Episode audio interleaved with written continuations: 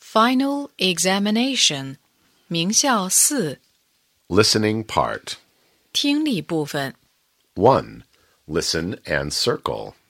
听录音，圈出正确的字母或字母组合的编号。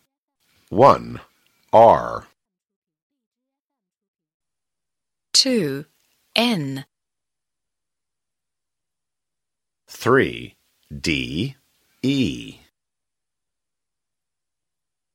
four, W, M, 5.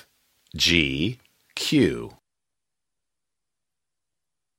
six, X, T, V,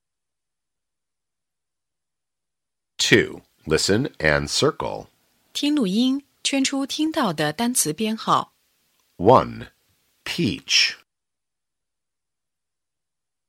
Two, four,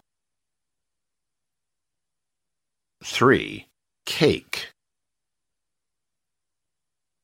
four, chick, 5. Pencil. six, book, 7. Ear. eight, draw, 3. Listen and fill in missing letters. 听录音，填入所缺字母。 1. Boy. Two, fat, 3. Girl. four, duck, 5. Tall. six, book, 4. Listen and give check or X. 听录音，判断所给图片与听到的内容是否相符，用勾或者叉表示。 1. Good morning, Miss Fong. Two, give me a rubber, please. 3. What can you do? I can dance. 4. This is my friend. He is thin. Five, look, it's a bear.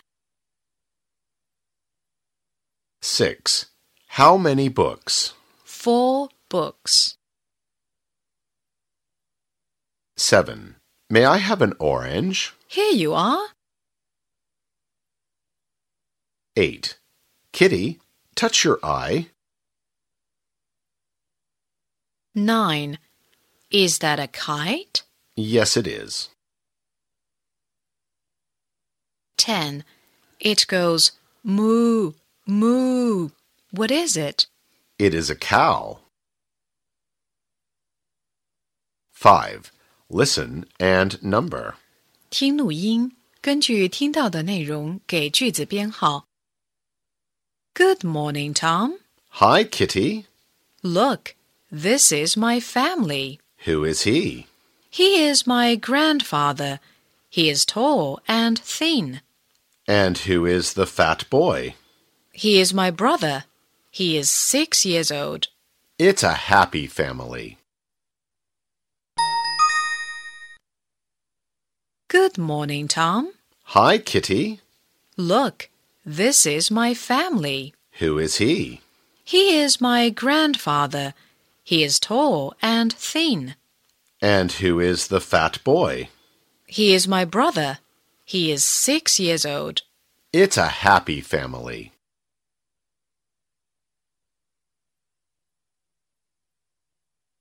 Six. Listen and write.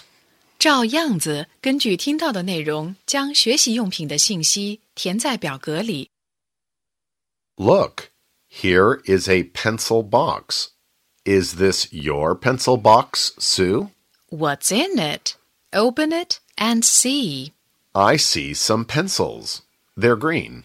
How many pencils, Alex? One, two, three, four, five, six.